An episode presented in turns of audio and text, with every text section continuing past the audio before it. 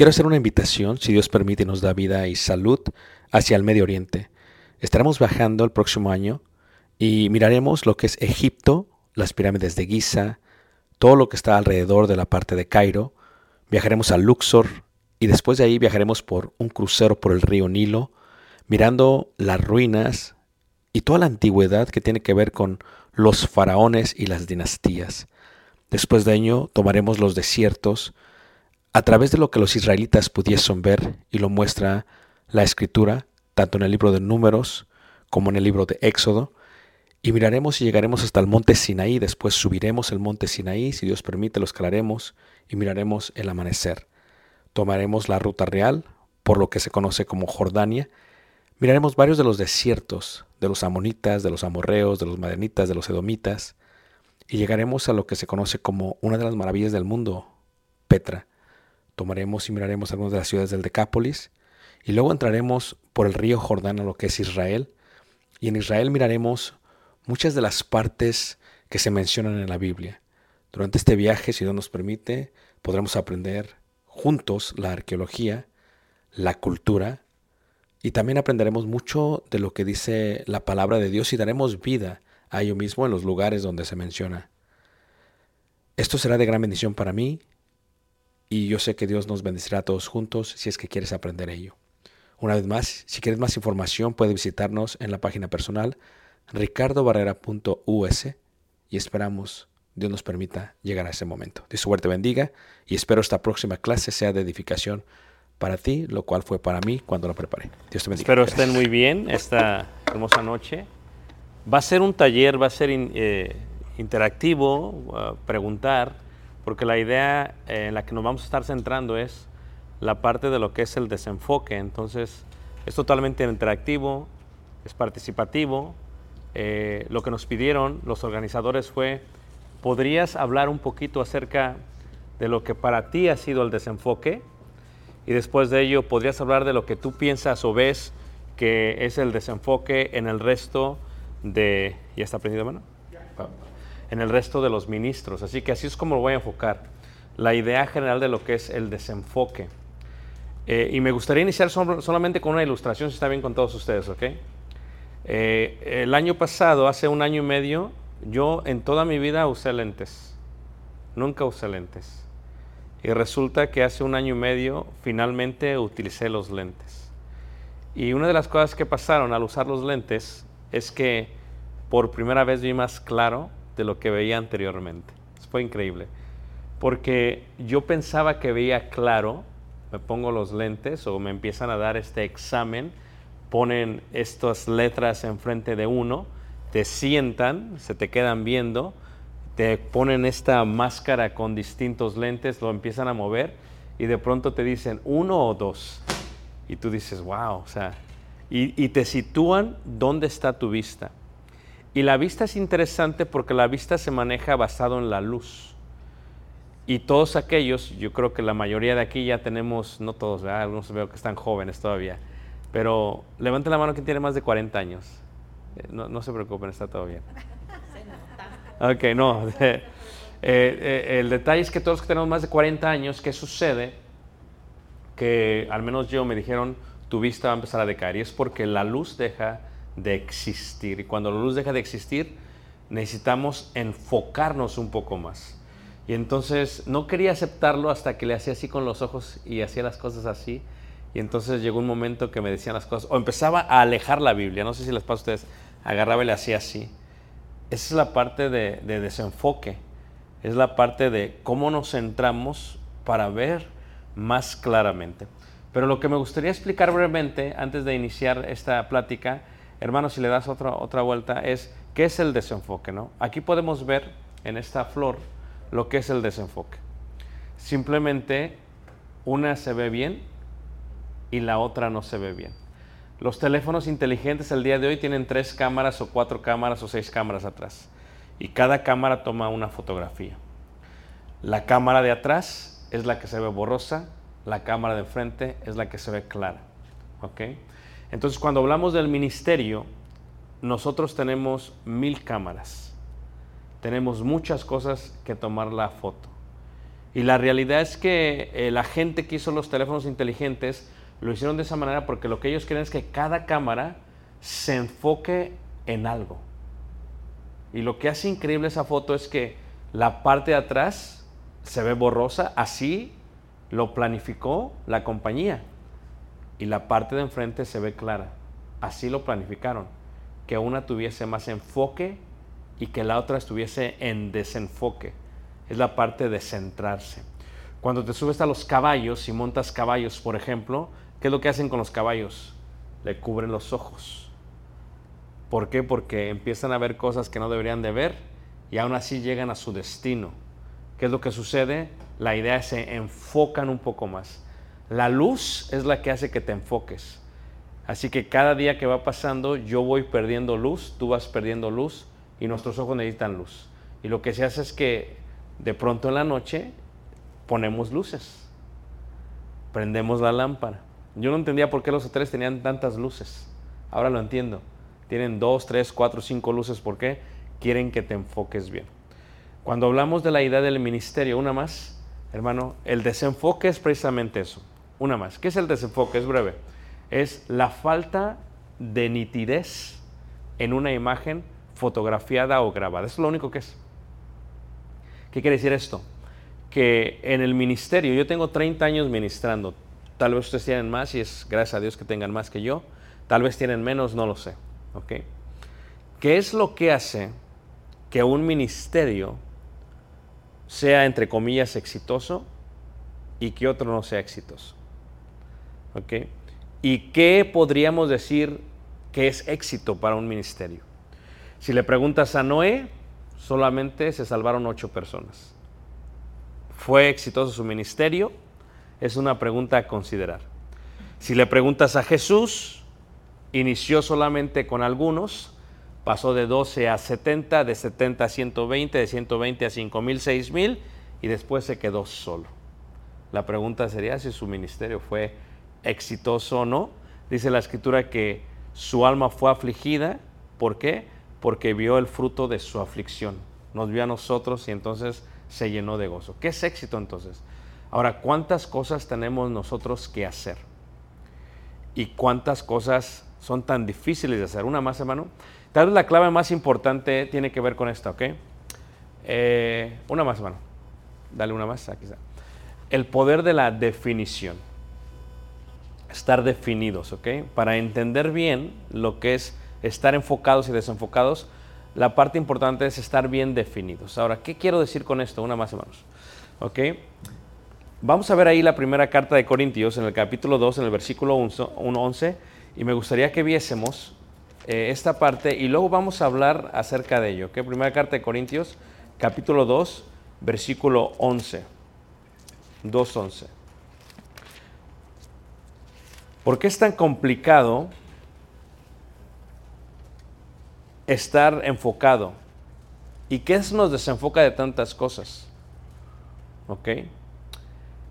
¿Qué nos desenfoca de tantas cosas? En los automóviles, cuando en los años 70, 60 le añadieron el estéreo al automóvil, la gente, las autoridades estaban preocupadas de que la persona se iba a desenfocar del manejar. ¿Ok? Cuando le añadieron los tableros con toda esta información que tienen los automóviles, las autoridades se preocuparon que los iban a desenfocar del manejar. ¿Quién tiene hijos adolescentes? Jóvenes, ok. Eh, mi hijo Caleb sabe manejar, pero le estamos enseñando a manejar en estándar, en shift stick. La pregunta es por qué. Es muy sencillo. Primero porque este es el único país en que casi no hay carros estándar. Fuera de este país, todos los lugares son estándar. Donde quiera que vayas, Europa, África, Asia, todo es estándar. Número dos. Porque tengo temor que con el celular se desenfoque.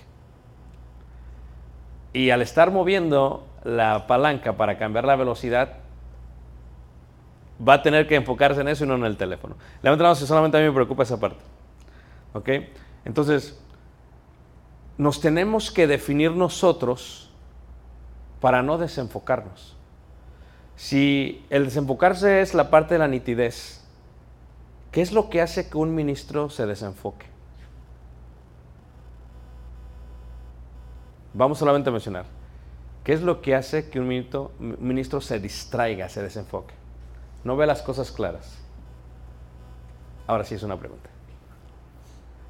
A veces es enfocarse, en vez de preocuparse de predicar, se enfoca en, en otras cosas que a lo mejor no es tan grande importancia. ¿Ok? El enfoque en otras cosas no se enfoca en su principal objetivo. Muy bien. ¿Qué más? Piensen ustedes, vamos a ser honestos. ¿Por qué nos desenfocamos? A veces puede ser cuando ellos no saben exactamente. eh, ento- tienen una idea a lo mejor, pero no están enfocados. Y entonces, ¿es esto? Sí, pues sí puede ser. Y cualquier cosita nos puede cambiar. ¿Ok? Ok. ¿Nunca les ha pasado, como dice el dicho, que el que quiere abrazar mucho, ¿qué le sucede? Poco aprieta. Esa es una de las razones por las cuales tal vez, y tal vez cuando yo hablo con los predicadores de la antigua escuela, dicen, fíjate que los predicadores de hoy en día son predicadores de oficina. Digo, ¿qué quieres decir? Dice, sí, no, pasan todo el tiempo en la oficina. Nosotros pasamos todo el tiempo en la calle. Digo, sí, pero no está mal pasar tiempo en la oficina porque yo soy uno de esos, ¿no? Que pasa todo el tiempo en la oficina. Pero, ¿qué tanto aprovechamos en la oficina?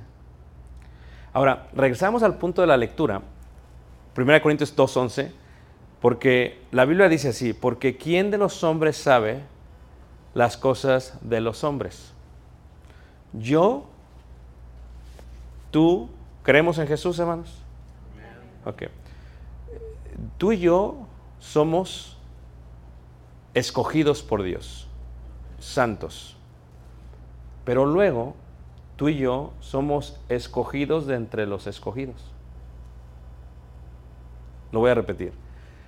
Tú y yo somos escogidos entre los escogidos. O sea, del pueblo de Dios, tú y yo fuimos escogidos para guiar a su pueblo. Pero, ¿cuántas veces una persona eh, viene al, al Evangelio, pero no se ha definido lo que quiere? Y esa es la parte más importante del enfocarse. Yo tengo que saber qué quiero, porque va a ser la única manera que me voy a enfocar.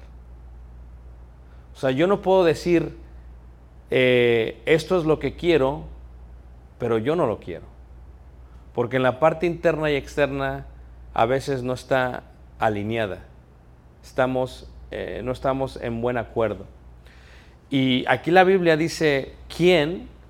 Dice ahí la palabra de Dios. Dice, ¿quién de los hombres sabe las cosas del hombre sino el espíritu del hombre que está en él? Una más, hermano. Esto es, solamente yo y tú sabemos lo que queremos. Lo más importante en la vida para, para enfocarse, y creo que es lo que a mí me pasó, yo puedo compartir mi historia y lo hago no, eh, no con el fin de, de, de ensalzarme, sino solamente como una ilustración, para entender, ¿ok? El poder de definirse se encuentra en sí mismo. Nadie más que nosotros podemos definirnos a nosotros mismos. De esto se basa la prevención de los conflictos internos y externos. A ver si lo entienden todavía mejor, ¿ok? Vamos a tratar de explicar, ¿ok? Yo trabajaba para una compañía de negocios. Y la compañía de negocios me proveía muchísima abundancia. Solamente que adentro de mí había un conflicto, como el conflicto que tenía Pedro cuando tenía su red en las manos, como el conflicto que tenía Leví cuando contaba las dracmas y los denarios en la mesa del publicano, como el conflicto que tenía Juan cuando salía a pescar. ¿Cuál es este conflicto? Yo estaba bien, todo me iba bien, era una vida cómoda y yo ya había sido añadido al cuerpo de Cristo. Por lo tanto, para mí, la vida era hermosa. Tenía un buen salario, tenía mi familia, tenía comodidad, iba a la iglesia, participaba en la iglesia. Pero había un conflicto en mí y es la parte de definirse. ¿Qué quiero yo? Porque donde está vuestro tesoro, ahí también estará vuestro qué. Y es la parte del enfoque. O sea, uno se desenfoca porque nuestro corazón no está ahí. Al menos a mí me pasó así. Esto es, a mí iba muy bien. Cuando en la congregación a la cual yo servía, eh, llegamos a 70 miembros bautizados, empecé a ver un gran conflicto. Empezaba a fallar a las juntas del trabajo. Estaba en la junta, pero mi corazón estaba en la iglesia. ¿Todos me están siguiendo? Ok, entonces, eh, una casa dividida no puede qué? Permanecer. Solamente yo me conozco. ¿Quién me conoce? Solamente yo. La gente el día de hoy no está enfocada porque su corazón no está donde debe de estar. No importa cuántos talleres, seminarios, preparación, herramientas, recursos le des, si su corazón no está ahí, la gente no lo va a hacer bien. Ese es el secreto. Pero volteémoslo. Sé lo que yo quiero. Estoy definido. Una más. La pregunta que nos haríamos sería, eh, ¿quién soy? Soy mexicano, sí. Soy naturalizado aquí, sí. Eh, tengo 47 años, sí. Estoy casado, sí. Eh, soy, pero, pero ese soy yo. Pero, ¿qué soy?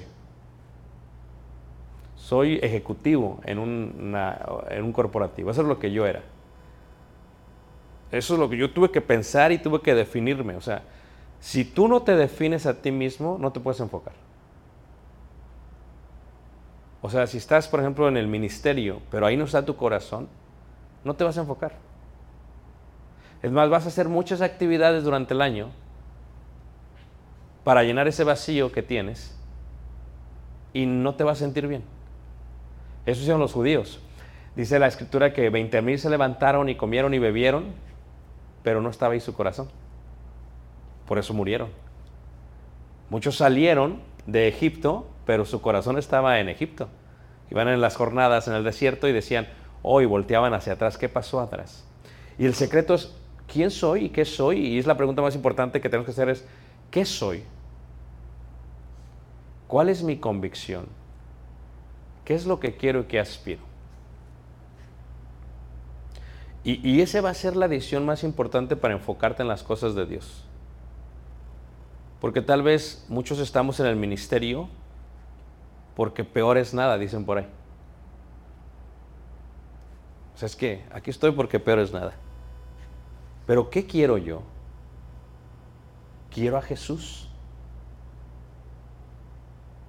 Y soy como un poquito como cliché, ¿no? O sea, somos ministros, sería ilógico, pero muchos no queremos a Jesús. No queremos lo que Él quiere. Y entonces nuestra vista es como, nuestra- nuestro ser es como el teléfono inteligente, tiene varias cámaras. Y a veces la cámara para el mundo es muy clara, tiene nitidez, pero la cámara para Jesús es opaca.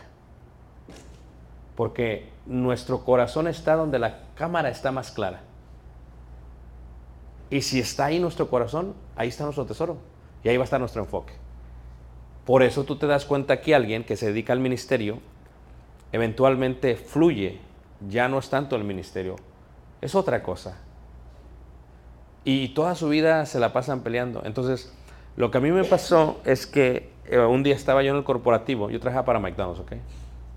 Creo yo que la empresa que hace mejor las hamburguesas, pero ya habría un debate con los de Whataburger y los demás, ¿no?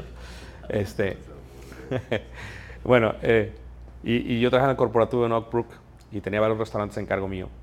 Y un día estaba trabajando, estaba ahí y, yo decía, pero ¿qué estoy haciendo aquí? No sé si ustedes han pasado por ese, eh, ese momento, ¿no? Como que esa eureka que dices, esto no está bien. ¿Qué estoy haciendo aquí? Me iba bien, ¿eh? yo ganaba más de seis, eh, seis figuras más 100 mil dólares al año. Esto es en el, en el 2005, imagínate, ponlo con toda la inflación que tenemos ahorita, era un buen salario. Tenía cargo de compañía, tenía mi cuenta ejecutiva, tenía todo lo que yo quería. Yo iba a la tienda y quería esto y compraba esto y esto no había problema porque la, la- la compañía lo pagaba. Y por eso conozco casi todo el país. Pero, pero estaba opaco, porque digo, ¿qué estoy haciendo aquí? Esta no es mi vida. O esto no es lo que yo quiero. Entonces ese, ese momento clave en tu vida en que dices, voy a soltar la red.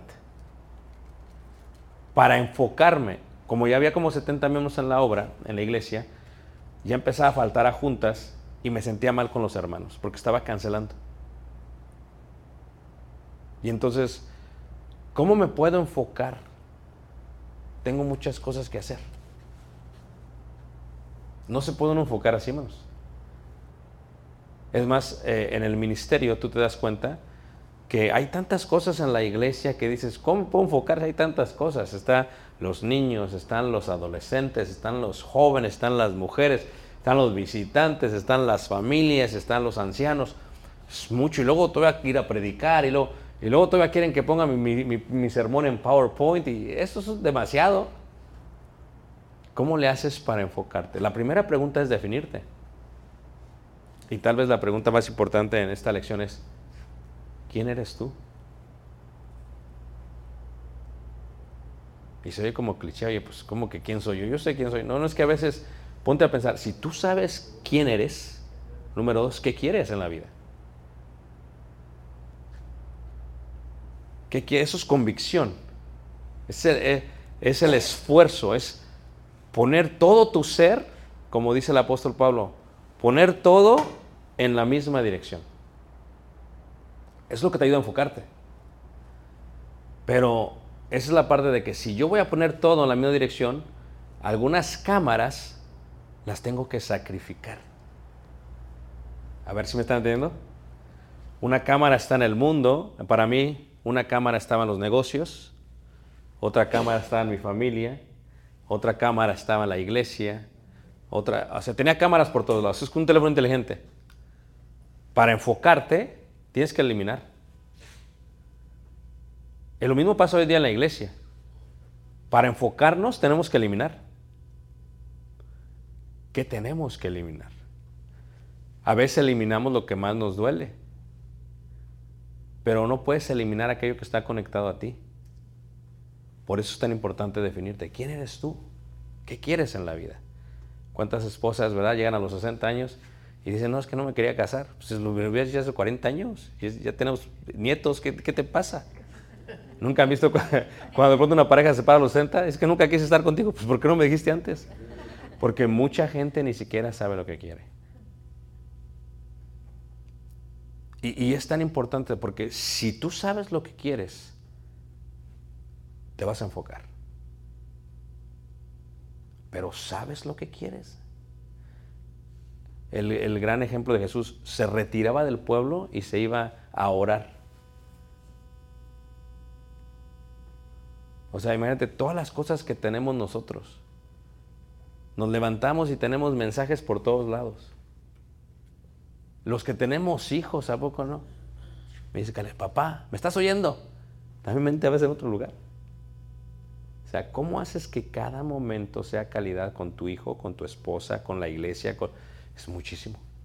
Ahora, Lauro, ¿por qué es tan difícil definirnos el día de hoy? Es una pregunta. ¿Por qué? Hermano, Tal vez no estamos completamente convencidos. en el- eh, y cuando no estás convencido, cualquier cosa te puede mover. Eh, me hace- eh, es interesante que, hablando en enfoque, los apóstoles en Hechos capítulo 5 da un excelente ejemplo, porque cuando ah, la distribución de la comida y las viudas, ellos rápidamente dijeron, no vamos a hacer eso. Me hace pensar ¿Qué dijeran nosotros a los apóstoles? Dijeron, ¿qué clase de gente son ustedes que no pueden atender a las viudas y ser, tener miedo de ser criticado? Y dice, pues entonces, ¿qué son? Si no pueden cuidar viudas, eh, Cristo cuidaba viudas, pero ellos no se detuvieron, dijeron, ¿sabes qué? No, busquen a alguien más, nosotros nos vamos a enfocar aquí en, en- en esto. Eso es un excelente ejemplo ahí que... súper ejemplo, porque imagínate tú, no solamente estaban convencidos de lo que, que ellos eran, pero también de lo que iba a ser de beneficio para la iglesia. Increíble, sí es cierto, o sea, enfocarnos en algo. Muy bien, pero ¿por qué es tan difícil definirnos?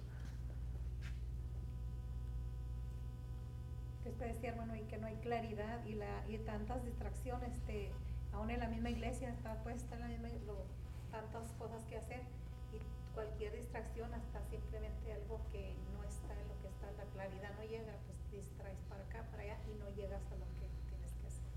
Muy bien. Otra, ya, ya que me, Sí, hermano.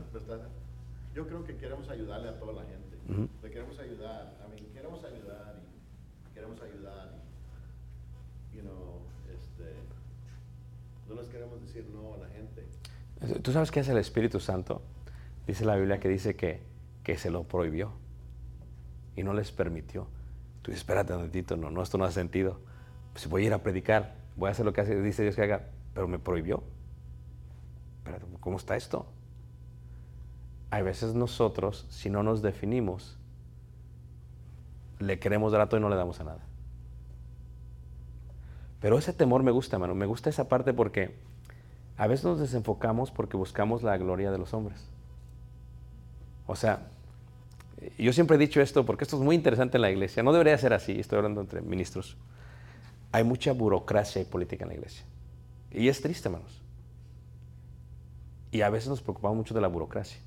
Esto es, ¿qué van a decir de mí? O sea, entonces nos desenfocamos. Mi enfoque ya no es, eh, te encarezco delante de Dios y de nuestro Señor Jesucristo, sino que el enfoque es, ¿qué va a decir? Y, y como Él no va a decir, y como no estoy convencido ni definido, entonces voy a hacer lo que ellos quieran y empiezo a ser manipulado por, en este caso los apóstoles hubieran dicho, no, es que si van a decir que no cuidamos a las vidas como Jesús, entonces hay que cuidarlas. Y eso les hubiera hecho desenfocarse de lo que tenían que enfocarse. Muy bien, hermano, gracias, hermano. Hermano, ¿atrás quería decir algo? Sí, eh, hermano, creo que eh, podemos desenfocarnos si no estamos claros de nuestra identidad, si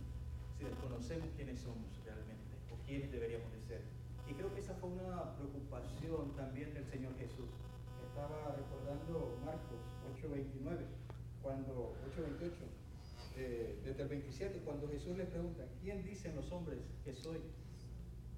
Ellos respondieron, unos Juan el Bautista, otros Elías y otros algunos de los profetas. Entonces él les dijo, ¿y ustedes? Ah. ¿Quién decís que soy? Entonces me parece que había una profunda preocupación también en el Señor que estuvieran eh, correctamente enfocados, que supieran quién era Él. Y sabiendo quién era Él, entonces ellos estarían dirigiendo su, por decirlo así, su punto focal, como se dice en física, en la dirección correcta. Correctamente. Ahora, ¿cuánta gente está en la iglesia y, no conoce a Jesús? ¿Cuánta gente está en la iglesia? Dice que lo conoce, pero no está seguro, como la pregunta que hicieron será de Filipo. ¿Quiénes dicen los hombres? No, lo importante es quién dices tú. ¿Tú sabes qué quieres? ¿Tú sabes qué quiere, qué quiere Dios? ¿Tú sabes qué quieres para ti? Miren, como ministros tenemos que aceptar que no vamos a alcanzar todo lo que nuestro corazón anhela. Daré algunos ejemplos breves. Tal vez no vamos a poder establecer ancianos en la congregación donde estamos. Porque como ministros nos ponemos metas. Y a veces la meta es más importante que el enfoque en Jesús. Y yo le decía a, los hermanos la otra vez, le digo, mira, tienes que tener la piel gruesa como ministro porque se siente como un ciclo. Estás bien emocionado al principio, al principio, y, y, bueno, el Señor da el crecimiento a la iglesia a la que sirves y van creciendo, vas creciendo, y de pronto entra una nueva ola de creyentes y ahí vas otra vez de nuevo. Y es volver a iniciar otra vez. La diferencia es que ya no tienes las mismas energías porque ya estás más grande de edad. ¿Alguien ha pasado eso? Entonces, lo primero es, no vamos a poder lograr todo lo que nuestro corazón anhela en el ministerio. Y lo tenemos que aceptar ahora. Porque a veces Dios no lo va a permitir. Porque no se trata de nosotros, sino de qué, hermanos? De Dios. Pero si yo sé que quiero en la vida, es lo más, si yo sé que quiero en la vida, ya vamos de ganancia. Pero ¿qué es el desenfoque? Es la capacidad de no darnos cuenta que estamos siguiendo lo que queremos y eso no es Jesús. Imagínate tú alguien, hermanos, que se da cuenta de eso. Está siguiendo algo y le está yendo bien, pero no es Jesús. Y lo más honesto para nuestra vida sería, seamos honestos con nosotros mismos. O como dice Pablo, ¿verdad? Este, no os engañéis. O sea, ¿cómo me voy a engañar yo a mí mismo? Cuando no estamos definidos, nos engañamos a nosotros mismos. Y el mundo hoy, yo por ejemplo, tengo la visión de estar en la generación antigua en la esta, porque el ministerio es diferente. ¿eh? Antes, la forma de comunicación era bien sencilla con la iglesia. Ahora, por todos lados te toca la iglesia. Tienes los medios y el teléfono y las cosas, y es muchísimo. O sea, ¿cómo te enfocas cuando hay tanto? Si estás definido, te puedes enfocar. ¿Quieres cambiar el- la pila, man? Creo que es lo que, el, el tip. Entonces, en el caso, eh, cuando pensamos, por ejemplo, eh, a mí me ha pasado que a veces me desenfoco porque quiero que los planes se realicen, quiero lograr los objetivos, pero luego me doy cuenta que son muchos planes. Y una de las cosas que aprendí eh, es, eh, es que menos es mejor. Eh, calidad es mejor que cantidad, pero a veces eso es bien difícil aceptarlo. Porque la calidad, y eso fue lo que hizo Jesús. Jesús se enfocó en 12 y luego llegó a la cantidad. Fue calidad primero. Fíjate el enfoque de Jesús. Y nosotros tenemos que enfocarnos en lo que estamos definidos. ¿Quiero ser yo predicador? O, o- es que, lo voy a decir a la ligera, ¿ok? O es que, es que si, si ya me pagan muy bien y ya tengo varios beneficios y si me voy, pues peor es nada, mejor me quedo aquí. Pues eso, te va- eso no estás enfocado. Quiero ser yo ministro, esto es lo que quiero hacer, eh, me quiero eh, jubilar como ministro, quiero vivir toda mi vida como ministro. Es tan importante eso. Porque fíjense, yo que ministro allá, a veces veo hermanos que su corazón está en Guatemala. Y, y no hacen nada acá. Como que hacen y como que no hacen. Porque su corazón está en otro lugar. Y, la tragedia más grande del hombre es vivir en un lugar donde no quieres vivir. La tragedia más grande del hombre es hacer algo que no quieres hacer. Porque no lo vas a poder hacer. Y, con las distracciones que tenemos nosotros el día de hoy, que es increíble, ¿cómo le vas a hacer? Pero si te defines, que esa es la clave de la lección, es definirse. Si te defines, te enfocas. Si te defines, te enfocas. Si sé lo que quiero, me voy a enfocar. Y si lo que quiero es Jesús, perfecto. Perfecto. Si lo que yo quiero es Jesús, perfecto. Porque imagínate el tipo de alcance que tendríamos si viéramos claramente a Jesús. Dice la escritura en Hebreos 12, 1 y 2, ¿verdad? Puesto los ojos, o sea, como que dice, puedes poner los ojos en todos lados. Para mí eran los negocios, esos eran mis ojos. Y a veces volteaba y decía, bueno, ¿qué voy a hacer? ¿Hago esto o no hago esto? Y, y lo voy a decir con mucho respeto, ¿ok? Muchos ministros la pasan toda la vida con esos dos ojos. Y no te enfocas. Te lo digo yo, ya, ya, ya lo he hecho. No tienes la misma calidad. No la tienes. Te matas tú y ni haces bien las cosas. Es como manejar un teléfono viendo, manejar un carro viendo el teléfono. Entonces, ¿qué sucede? Eh, y mucha gente es la gloria de ellos. Es que yo no necesito que me ayuden, yo puedo solo. Sí, pero, pero no te enfocaste. Y, esa es la parte que Jesús nos llama a hacer. Entonces, si nosotros nos definimos, si queremos esto, ¿qué costaría ver solamente a Jesús?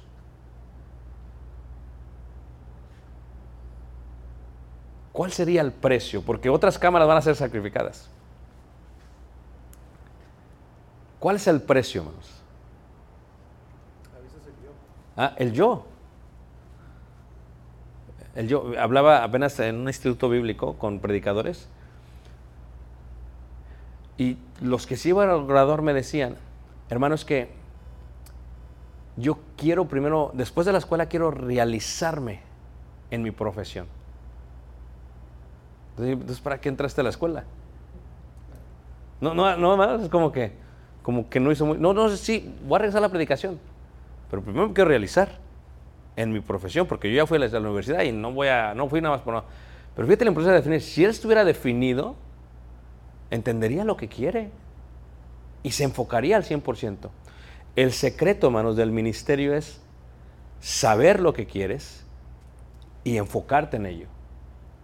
Y como ministros, a veces le queremos dar a todo, queremos ser expertos en todo y no eres experto en nada. ¿Ah? Especialízate en algo, enfócate en eso. Y vas a crecer. Todos tenemos un rol como miembros del cuerpo de Cristo. Tal vez no serás ojo, tal vez serás oído, tal vez serás boca, pero si sabes lo que quieres y te enfocas, tu ministerio va a crecer. Y es el secreto, o sea, a veces quieres hacer muchas cosas. Es que yo quiero saber de esto y quiero saber de esto y quiero saber de esto y quiero saber de esto. Y no, no es que no se puede, hermanos. No se puede. Eh, ahorita me está viendo un quiropráctico. No, nunca tuve problemas con mi espalda, hasta hace un año y medio. No sé qué pasa con los 45 años que se empieza todo a descomponer. Y entonces fui al quiropráctico y he ido a muchos, ¿eh? En México, en todos lados, porque a donde quiera llego a ver quién me da. Pues resulta que este quiropráctico es coreano y, y me acuesta, ¿verdad? Y empieza, y empieza a tocar. Y dice, aquí te duele. Yo no sé cómo supo, ¿eh? Pero le apretó y dije, ay, sí, ahí, ahí me duele, ahí es donde me duele. ¿Ah? Como que sabía exactamente cómo. Me dice él, dice, sabes que yo pude haber sido doctor, pero soy quiropráctico. Dije, sí, pero no es lo mismo, dice, no. ¿Cuál es la diferencia? Bueno, es que yo me dedico a esto, a la terapia, a los huesos, a los músculos. Dice, pude haber sido cirujano y te pude haber operado, pero yo pensé, dije, es mejor ayudarles a componerlo que quitarles o reemplazarles. Fíjate, pero dice, pero si me hubiera dedicado a cirujano hubiera hecho mucho más dinero. Dije, oye, sí es cierto. Entonces, ¿qué estás haciendo aquí? Dice, no, es que para mí, fíjate, para mí era mucho más ético ayudar que cobrar. Dices, wow. Está increíble, ¿a poco no, hermanos? Ahora, te pones a pensar, ¿por qué hay tantos distintos doctores? Y cuando llegan a un punto dicen, no, no, ve con el especialista. ¿Pero por qué? ¿Tú no eres doctor? Sí, pero es que tengo una idea, pero no sé. Uno se desenfoca a veces más porque queremos, queremos nuestro ministerio sea muchas especialidades. Y no abarques mucho. Enfócate en algo. Sé fuerte en algo. Especialízate en algo. Y sirve a la iglesia en ese algo, cualquiera que esto sea. Porque a veces tratas de abarcar y no, no abarcas nada. ¿Por qué se desenfoca uno? ¿Y qué podemos hacer más para enfocarnos? ¿Cuáles serían algunos tips o consejos que a ti te ha ayudado a que te enfocas? Bueno, para mí lo personal me sucedió como este fin de semana. Este, me tocaba la adoración, pero también soy el experto de, de video, de internet. Entonces, al momento, yo me necesitaban en varias áreas. Entonces ahí es donde noté donde la dependencia mía en todas esas áreas eh, me di cuenta que estoy haciendo más un daño. Y eh, eso fue, e- ese momento fue lo que me ayudó a enfocarme y decir, tengo que entrenar en vez de limitarme a mí mismo, porque eh, solo tener la información yo solo no va a dar un beneficio a la iglesia, porque al final de cuentas estaba traduciendo, eh, dirigiendo alabanzas, técnico, y al final nomás era una sola persona y, y andaba como loco. Y tal vez te sentías como realizado, ¿no? ¡Wow! No, sentía cansado. Cansado. No, cansado. sentías cansado. Eh, ¿Normal? ¿Te sentías cansado ahora? ¿Creen que Pablo sentía también cansado? Creo que sí, sí se cansaba. Pero, ¿qué es lo que, qué es lo que hace Pablo, hermanos? Pablo siempre está aquí, hermanos. Discipu- Y está enfocado siempre. Si me olvido lo que queda atrás. Me extiendo lo que... O sea, estaba bien definido. Dice, yo quiero esto, me voy a hacer de Cristo, pase lo que pase y caiga quien caiga, en pocas palabras, y voy a ir. Y eso, era importa- eso es importante porque, ¿qué es lo que quiere Iván? Quiero ser el traductor. Quiero ser el director de alabanza o de adoración. Quiero ser el especialista en internet. No tiene nada malo que sepas algo de todo. Pero ¿qué quieres ser? ¿Qué te apasiona más? ¿Qué tienes en tu sangre? Te va a ayudar a enfocarte. E- Esa es la clave del ministerio. Y lo vas a disfrutar. Porque qué triste estar haciendo algo y no lo disfrutas. Yo creo que Pablo, aunque era difícil, lo disfrutaba. Y mucho, hermanos. Era ese tipo de hombre que se mataba por la iglesia y estaba feliz. Pero no hace sentido, pero es lo que pasaba. Muy bien. ¿Qué más? ¿Qué, otros tips para enfocarse? Hermano, Bueno, para muchas veces para predicadores, hermano, es tal vez ah, agarrar un día donde pagas el celular, pagas todo, te, enfocas. Si es el, el- sermón ah, y enfocarse en eso. Es- yo, yo, en la vida de Jesucristo, Jesucristo lo que yo veía, lo que veo yo, es predicar del reino de Dios y el segundo era hacer milagros. Es todo lo que se enfocaba él. Pero, y todavía tenía límites, porque cuando no más les predicaba a cualquier persona, porque cuando le quiere ayudar a la mujer allá que no era este, judía, él, él pone un paro, dice, yo, yo, no, yo no fui mandado. So, todavía eso había ese límite. Eso es, es limitarnos y decir, este es mi enfoque. Eh, hay límites, tener límites, yo pienso que eso es algo. el pensamiento es importante. Me gusta que digas, a veces tengo que decir que no. Yeah. Y eso no me hace mal ministro. O sea, a veces cuando te habla una familia, oye, venga, tengo problemas. No, no puedo. O sea, discúlpame. ¿Cómo, cómo que no puedes? Eh, ¿Qué fuiste al seminario de enfócate o qué? ¿Qué pasó aquí? ¿Cómo- ¿Cómo que no pasa? Porque a veces decir que no es lo más sabio que puedes hacer para enfocarte. En los negocios te enseñan eso siempre. Llenas de muchas cosas tu plato, di que no. A mí no me gusta mucho ir al, al country buffet. Te voy a decir por qué no me gusta. Porque yo soy el tipo de persona que si pago, quiero desquitar. Entonces, cuando voy al country buffet, le echo de todo. Pero no lo disfruto. ¿O no es cierto? Muchos camarones y no, no lo disfrutas. Nuestra vida es como un plato. No puedes meter toda la vida. ¿Quieres desquitar la vida? No puedes meter toda la vida. Todo tiene su tiempo. Tenemos solamente que poner en lo que nos vamos a qué? A enfocar. Hermano, Sí, a veces pensamos que la esencia de un ministro es hacer todo. Y explícame así con canicas, un domingo en la mañana, un ministro ahí que tiene que dar clase, tiene que dirigir la cena, tiene que predicar y tienen muchas hermanas, hermanos, esto, esto, lo otro, y sales ya de ahí. todo tareado, ¿no? Exprimido, le digo a Tali, mi esposa, le digo, estás, el domingo de la tarde estás exprimido. Y pensamos que la esencia del ministro es eso. Cu- Cuando, ¿Cuál es la esencia del ministro? Y hacer qué?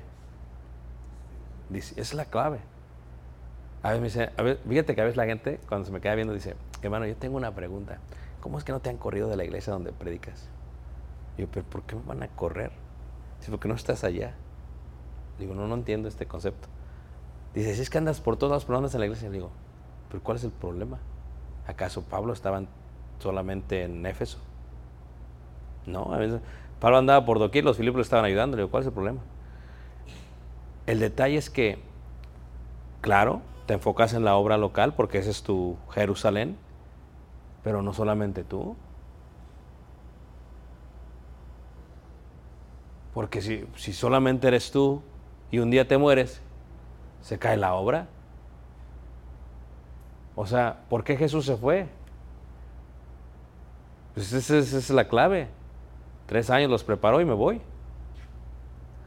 La idea es disipular a otros para que tú te levantes el domingo refrescado y a veces puedas apagar todas las cosas. Y uno necesita descansar, hermano, ¿no lo creen todos ustedes? Es el secreto del ministro, o sea, descansar. Jesús descansó, fue y oró y era Dios. Es como, es parte del secreto. Un tip es tienes que recuperar fuerzas. Yo sé que se oye raro, pero tienes que tomar vacaciones. Es como que vacaciones, no las vacaciones, yo las tomo, voy a predicar a un lugar, no, no, espérate, tranquilo. Tienes que descansar. Hermano decía, tienes que en- desenchufarte de todo. Muy bien, ¿qué más? Tips. Hermano, eh, no sé si, si eh, será esto de, de utilidad, pero últimamente, no últimamente, desde hace rato, eh, escucho, veo y especialmente leo en las redes sociales una buena cantidad de predicadores que muestran un profundo resentimiento con sus propias congregaciones, con sus hermanos predicadores, con en la congregación. Hay una frustración Claro. enorme de algunos ministros. Entonces me parece que un tip para ellos sería renunciar a esa frustración, Claro, a esa negatividad Claro. y empezar a ver el ministerio en, en esa grandiosidad que Totalmente. el ministerio representa. es un honor, ¿no? Eh, eh, mi padre decía, "L- la rueda que hace más ruido es la que menos te ayuda. Entonces, si te defines, es que, es que a veces ya no quieres estar ahí. Hace uno más daño estando ahí que estando ahí. Por eso esa parte de definir es importante. Ya no quiero estar aquí, tengo un resentimiento con la iglesia o, o lo demás. Porque como ministros servimos a la iglesia, ¿a poco no, hermanos? Es como decir el doctor, ya no quiero pacientes, pues no. O el maestro, ya no quiero estudiantes tampoco. Pero la clave es ¿Cómo podemos disfrutar, apasionarnos y enfocarnos en lo que hacemos? Lo decimos de otra manera. Si vemos claramente a Jesús, todo va a ser muy fácil.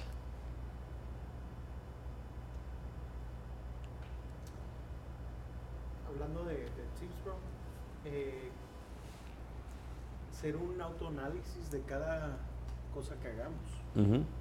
Y realmente ver si estamos cumpliendo lo objetivo Totalmente. Si es que nuestro objetivo es hacer discípulos, si nuestro objetivo es liderar jóvenes, traerlos más cerca a Cristo, y nomás estamos enfocados a hacer diferentes eventos o a hacer diferentes cosas, pero no está llevando a cabo el objetivo, entonces a veces nomás estamos ocupados y estamos causándonos más problemas. ¿Y cuántas iglesias no tienen tantas actividades y no le dan al clavo? ¿O cuántos de nosotros tenemos tantas actividades y no le damos al clavo? Pero ya esto vamos a hacerlo más profundo todavía el pensamiento, ¿no? Es un poquito todavía más profundo. Es como un máster todavía del pensamiento que estamos hablando. Porque cuando tú te defines a ti mismo y luego comprendes cuál es la voluntad para ti mismo, esto es, no solamente es lo que yo quiero hacer, sino gozarme y entender que lo que yo quiero hacer es lo que Él quiere que yo haga. Y cuando conecto esos dos, voilà, el ministerio va a ser hermoso. Lo vas a súper disfrutar. Lo vas a amar. Dices, eso es lo que yo quería hacer. Porque entiendes cuál es la buena, perfecta y agradable voluntad de Dios. Y cuando tú alineas tu voluntad con la de Dios, pero ese es otro, es como el, el máster, ¿no? Primero estamos tratando de ver, yo definirme a mí mismo. Ya después de eso, ¿cómo hago que Dios me defina lo que Él quiere de mí?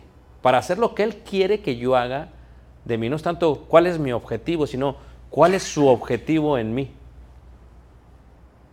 Y cuando tú le das a eso, hermano, el ministerio va a ser bello. No voy a decir que es fácil, pero va a ser bello. Lo vas a disfrutar. No importa quién bautice a la persona. No, no, no, yo lo bautizo. No, no importa quién lo bautice porque viene a Cristo. ¿Tanto acuerdo? Eso es lo que importa, que la gente venga al Señor. No importa quién predique el mejor sermón, sino que la iglesia esté edificada. ¿Están de acuerdo con los hermanos? No importa que no vengan a mí con los problemas. Tal vez van al rey David, no me voy a convertir en Saúl. Voy a seguir siendo Jonathan. Entonces, el secreto del ministerio es, ya que comprendes tú esa parte de lo que Dios quiere y tú quieres, te vas a enfocar totalmente. O sea, vas a saber totalmente. Este, hermano Enrique murió, Martorell, si lo conocieron, murió este, esta semana. Y una de las cosas que, que me impresionaron de los consejos que él me dio fue este. No busques fuera de ti lo que está dentro de ti. Y dijo, si tú sabes tus capacidades y los dones que Dios te ha dado, y los valoras en los momentos donde Dios te pone, porque Dios te puso en ese lugar, con esos valores, con esas aptitudes, con esas capacidades, para usarlo con la gente que está a tu alrededor, dice, aprovecha el tiempo. En palabras de mi esposa, mi esposa es muy sabia, dice, le dice a las maestras, miren, ustedes preparen su clase. Si nada más viene un niño, la dan igual. La audiencia no tiene que, que alterar tu preparación. Si viene uno, tú la das igual. Si vienen 10, la das igual. Y si vienen 100, la das igual. ¿Qué indica? Que tienes que amar lo que haces y el resultado se lo vas a dejar al Señor. Por lo tanto, desenfocarme de todo es, voy a quitar aquello que no es importante en mi vida, que me está haciendo ruido. A veces podría ser una casa, a veces podría ser un empleo, a veces podría ser... Lo quitas todo y te enfocas en lo que, que eres tú. Y le pides a Dios que te ayude a enfocarte. Y tal vez no vas a tener una mega church, pero está bien, hermanos. Noé solamente fueron ocho. O sea, si es una conexión de ocho, gloria a Dios. ¿No lo creen, hermanos? Gózate en eso. O sea, y, no pienses como Gedeón, ¿verdad? Que dijo, no, no, llevas muchos, dice, bájale. ¿Pero por qué? Porque nosotros pensamos que la cantidad es mejor que la calidad y nunca va a ser así, hermanos. En el enfoque, la calidad es mejor que la cantidad. ¿De qué te sirven mil fotos que no se vean bien? ¿No te serviría más una que se vea con nitidez. Eso es lo que se enfoque. Y cuando tú ves a todos como si vieras a Jesús, dijo Juan, muy sabio el apóstol, pero el que no ama a su hermano, ¿cómo puede decir que ama a Dios?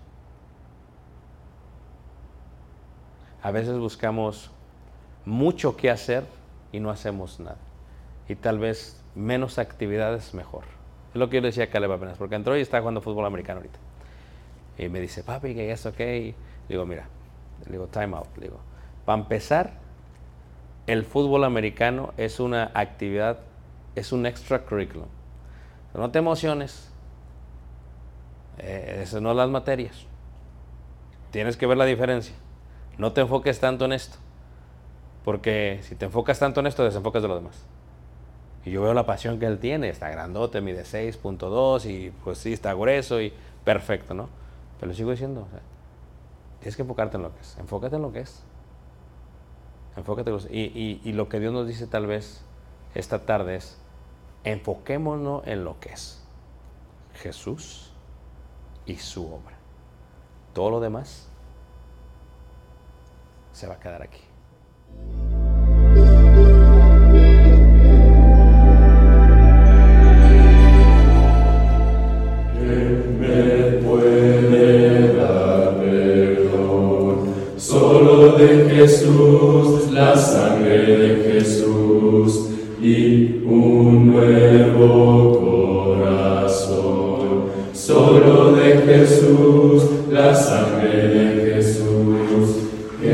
Jesús,